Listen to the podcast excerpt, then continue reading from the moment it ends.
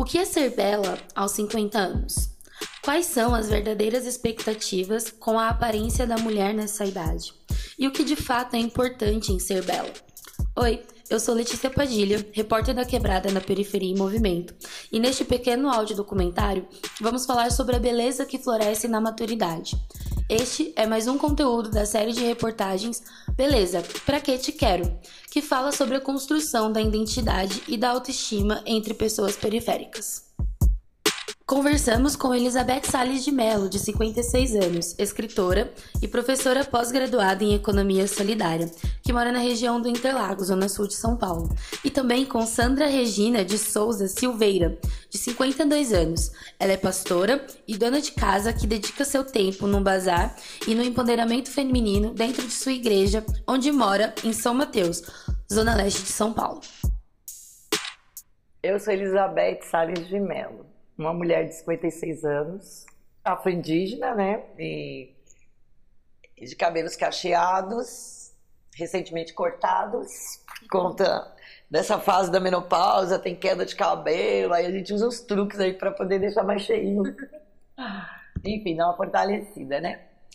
E sou uma pessoa de estatura, tenho 1,58m de altura. É, acho que sou uma pessoa má sou magra, acho que é média, né? Assim, então, um corpo que eu gosto, meu corpo, eu gosto, né? Do corpo. Também não sou essa pessoa que fico bitolada em querer ser a magérrima, que a beleza tá na magreza, não. Tem que estar no bem-estar seu, né? Em conforto e saúde, né? Penso que a saúde é o bem-estar, né? Não é essa coisa só de não ter as doenças em si no corpo, mas é um bem-estar físico mesmo. Me intitulo baianeira porque nasci numa cidade de Minas Gerais, muito próximo do sul da Bahia. Então, os hábitos mineiros e baianos se misturam, né? Meu pai baiano, minha mãe mineira, apesar de, de praticamente ser criada aqui na capital paulista. Meu nome é Sandra, eu sou uma mulher negra, eu gosto dos meus cabelos com trança, gosto de usar laser, gosto de maquiagem muito forte, eu gosto de usar roupas discretas, porém uhum. todas combinando. Eu estou com uma saia, né, uma saia longa, uma blusa é, estampas de onça, com encharpe marrom. Meu cabelo está com canicalon, tranças com canicalon. Eu trabalho com bazar online, tenho um bazar presencial também.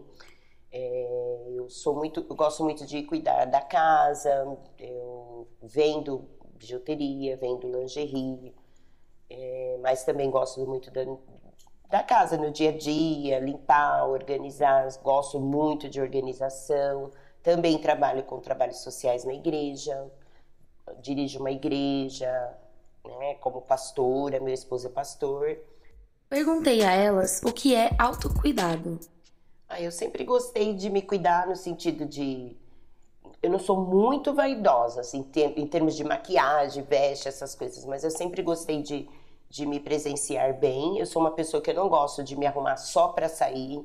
Eu não, nunca você vai chegar aqui e me pegar uma saia cheia de cândida, o cabelo todo desarrumado, eu procuro estar sempre arrumada. Eu sou uma pessoa que se Deus o livre acontecer um acidente, eu precisar sair agora, eu tô pronta para sair. Então eu não sou muito de, eu gosto de me organizar nessa parte.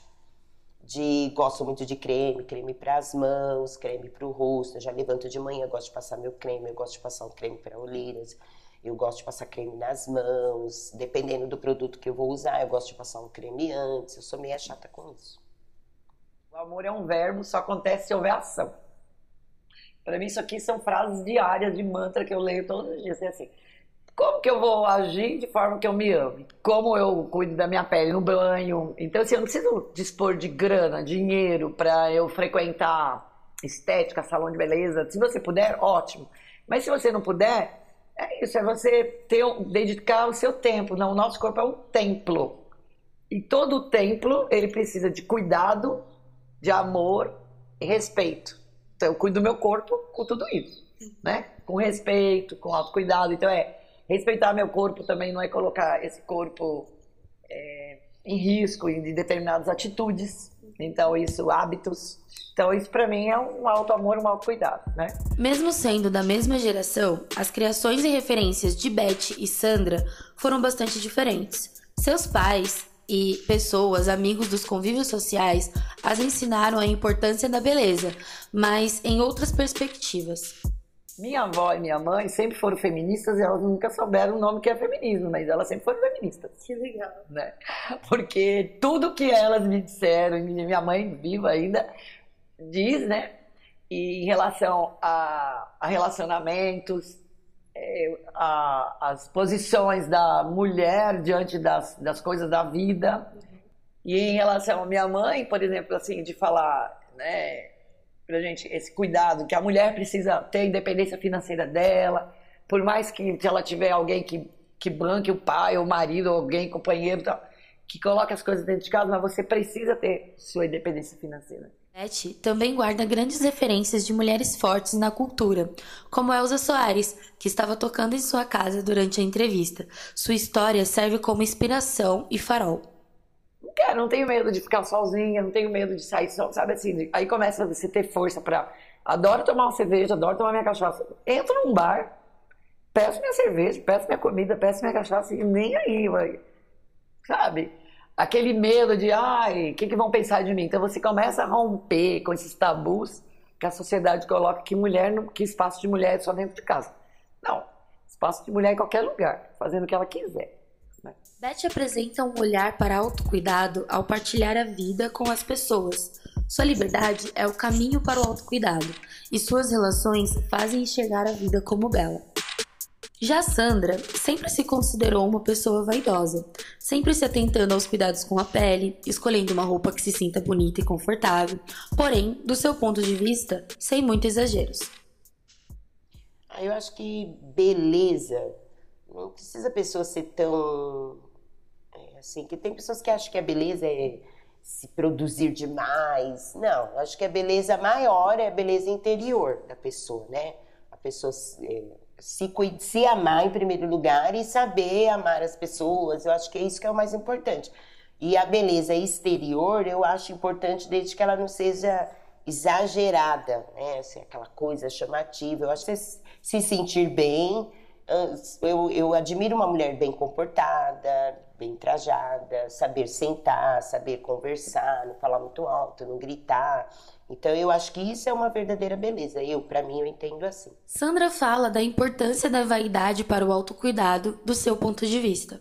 E se você não, não, não tem um pouco de vaidade, você acaba, como hoje a gente vê muita gente depressiva, depressiva com crise de ansiedade, síndrome do pânico, porque acaba se deixando levar no costume do dia a dia e acaba é, se achando inferior, e aí é onde vem a depressão, onde você vai se enfiando dentro do quarto, você não tem mais graça para se arrumar. Então eu acho que a vaidade, ela tem que fazer parte da vida da gente. A gente tem que se sentir bem, a gente tem que se arrumar, a gente tem que procurar conservar isso.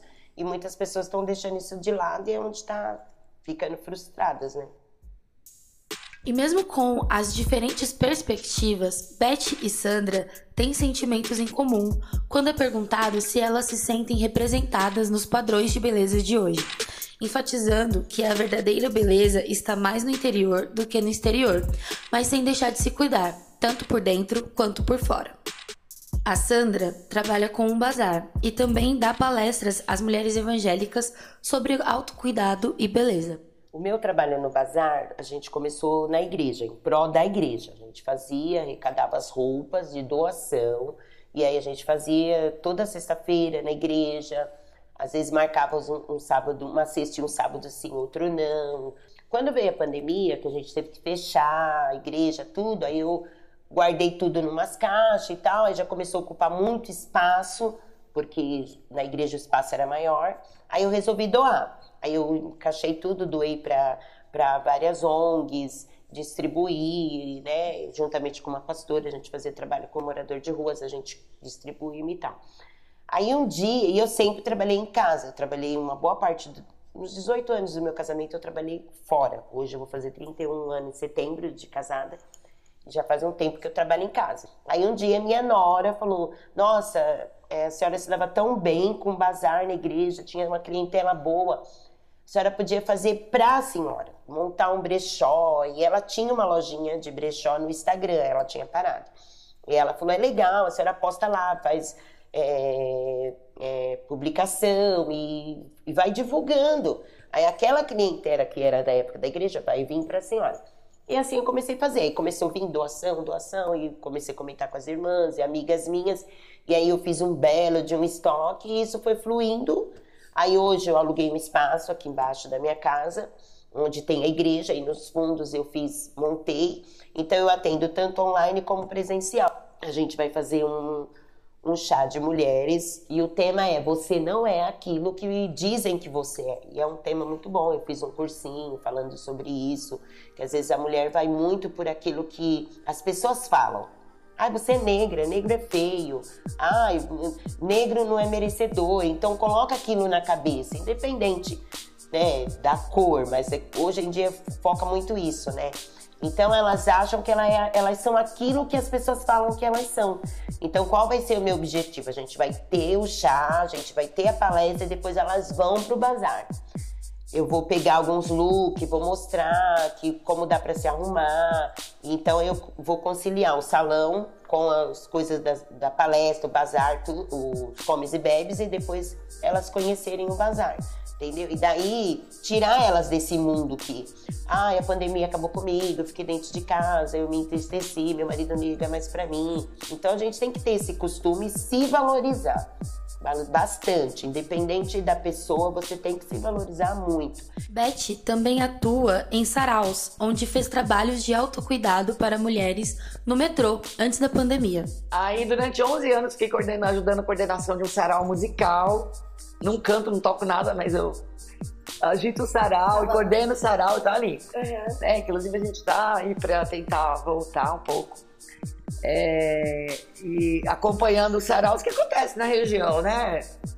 Do Grajaú, do Chaca Santana, sarau lá na, na escola fazemos sarau. E na minha casa, na casa de, de, outras pessoas em bares. Então, circulando por esse ambiente, por esse espaço, por essas linguagens todas, né? Então, dali, nossa, é uma riqueza, né? De temas, de escritores, de poetas, um monte de pessoas ali que, que traz essa referência também. Aí fui convidada a participar da escola da revista Amazonas, não sei se você conhece, já falar? Já ouvi falar. Então, a Helena Silvestre me convidou e eu já estava aposentada, ela liga, ai preta, o que você está fazendo? Não, você precisa vir e tal, tal. E daí comecei aí e tal, numas desculpa, nos encontros.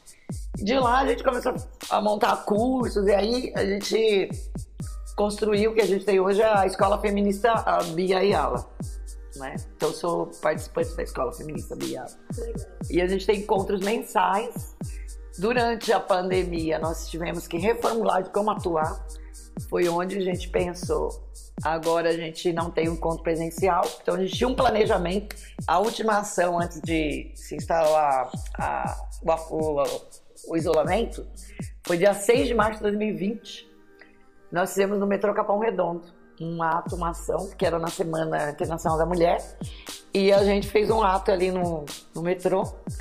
E o, o nosso objetivo era atrair mais homens para aquela roda falar do autocuidado, falar da mulher, do respeito. E para as mulheres a gente entregou um kit de escalda-pé, de sal, explicando, demos o endereço da escola. Então foi um acolhimento para essa mulher chegar em casa. Acho que eu ainda tenho isso aqui. Chegar em casa e fazer esse escalda-pé. Então, para mim, o escalda-pé ele é um acolhimento, entendeu? Sim. Então, a gente entregou para todas as mulheres que circulavam por ali o escalda-pé e para os homens levarem para suas companheiras ou para mulheres dessa casa. Então, foi um ato lindo para além desse cuidado em suas redes, tanto Sandra quanto Beth prezam por seus cuidados diários, como a pele, roupas e principalmente seu interior. Bom, o que é beleza para mim é diferente do que se apresenta mediaticamente, né? Do que uhum. querem nos vender. Uhum. É, primeiro é essa autoaceitação, né? Uhum. Você se aceitar, reconhecer de onde você veio, a sua origem, então, essa é a primeira beleza, né? Se aceitar, gostar do seu nome, procurar né, entender os sentidos da, dessa vida e, e, assim, entender que os seus pais, quem veio antes de você, fez o melhor que pôde por você. Quando você chega nesse ponto, então você já começa a despertar um bem-estar onde você está, né? E essa beleza, é, por exemplo, eu usar aquilo que me faz bem, sem padrão. Eu não preciso sair para ir para as tendências que a, que a televisão, que a internet me apresenta. Enfim, você também tem uma autoestima e ter segurança, né, de fazer. Então, assim, quando você gosta você, então, para mim, essa beleza, ela vai na contramão do que está aí, né? Ela vai na contramão. Vai ouvir crítica? Vai. Mas quando você está segura, você pode ouvir o que quiser. Porque é você que tem que estar tá bem. Porque quando você também não está bem, você pode ter ido dentro de um instituto desses de beleza e de estética, sai de lá toda produzida e está mal, né? Então, primeiro, essa beleza interior mesmo, né? De, de uma energia boa, de uma autoestima, de, de se aceitar, aceitar de onde você veio, a cor da sua pele, o seu cabelo, o corpo que você tem. E é isso que eu sou. Ah, eu, eu me sinto uma mulher bonita, porque eu não me preocupo. Se a gente começar a se preocupar com o que os outros falam, você, você mesmo vai se sentir feia. Então eu não me importo, eu saio do meu jeito e eu me sinto bem assim, eu me sinto bonita assim. E não me preocupo nunca com que as pessoas, com a opinião dos outros. Eu não procuro não colocar na cabeça, entendeu?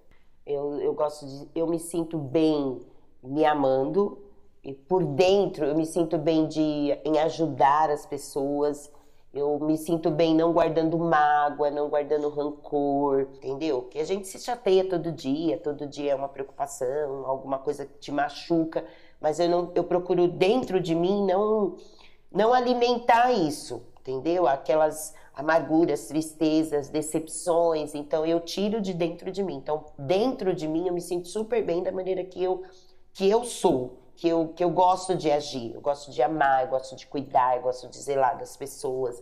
Eu procuro estar sempre limpa.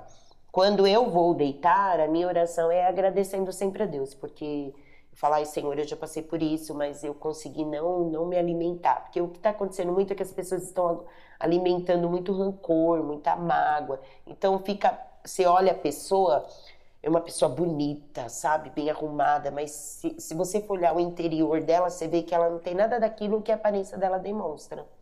E eu procuro ser diferente, eu procuro ser por fora o que eu realmente sou por dentro. Eu sou isso que você tá vendo aqui. E por fim, perguntei a Beth e a Sandra qual de fato é a beleza que importa, pensando em suas experiências, no fator envelhecimento e no quanto a vida pode ser gentil e leve, acima das dificuldades.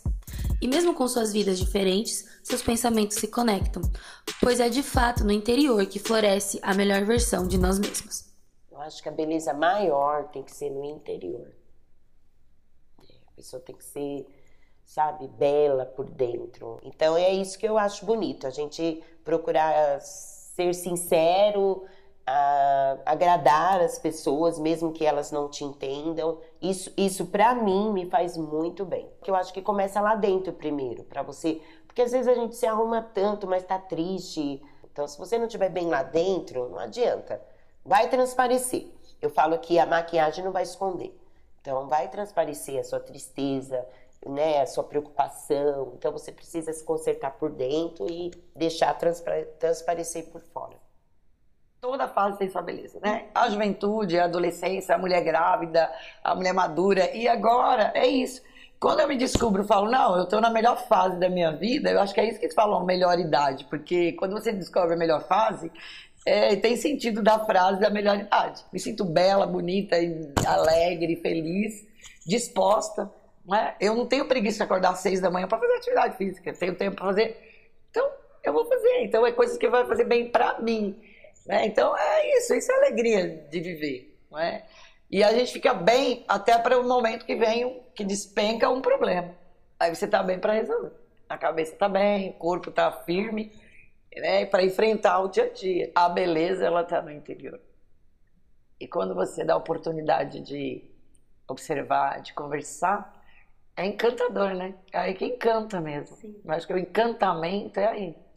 Não é, não é o tempo que você conhece a pessoa, não é o, o que ela tá, se apresenta esteticamente ou né, externamente, né? É isso, quando você dá a oportunidade de saber história, essa é a beleza. Essa beleza que fica, a essência, né? Para a vida toda. Né? Sempre tem uma história, uma referência de muita emoção. Esta é mais uma reportagem da série Beleza, Pra Que Te Quero? Que aborda a construção da ideia de beleza e da autoestima entre pessoas das periferias de São Paulo. Fotos, roteiro e locução por Letícia Padilha. Revisão de roteiro de Tiago Borges. Edição de Paulo Cruz. Artes por Rafael Cristiano. A série é produzida pela Periferia em Movimento no âmbito Repórter da Quebrada, uma morada jornalística de experimentações. O programa de residência em jornalismo de Quebrada é realizado com o apoio do Fomento à Cultura da Periferia, da Secretaria Municipal de Cultura de São Paulo. Acesse o site periferiaemmovimento.com.br para conferir os conteúdos dessa série e muito mais.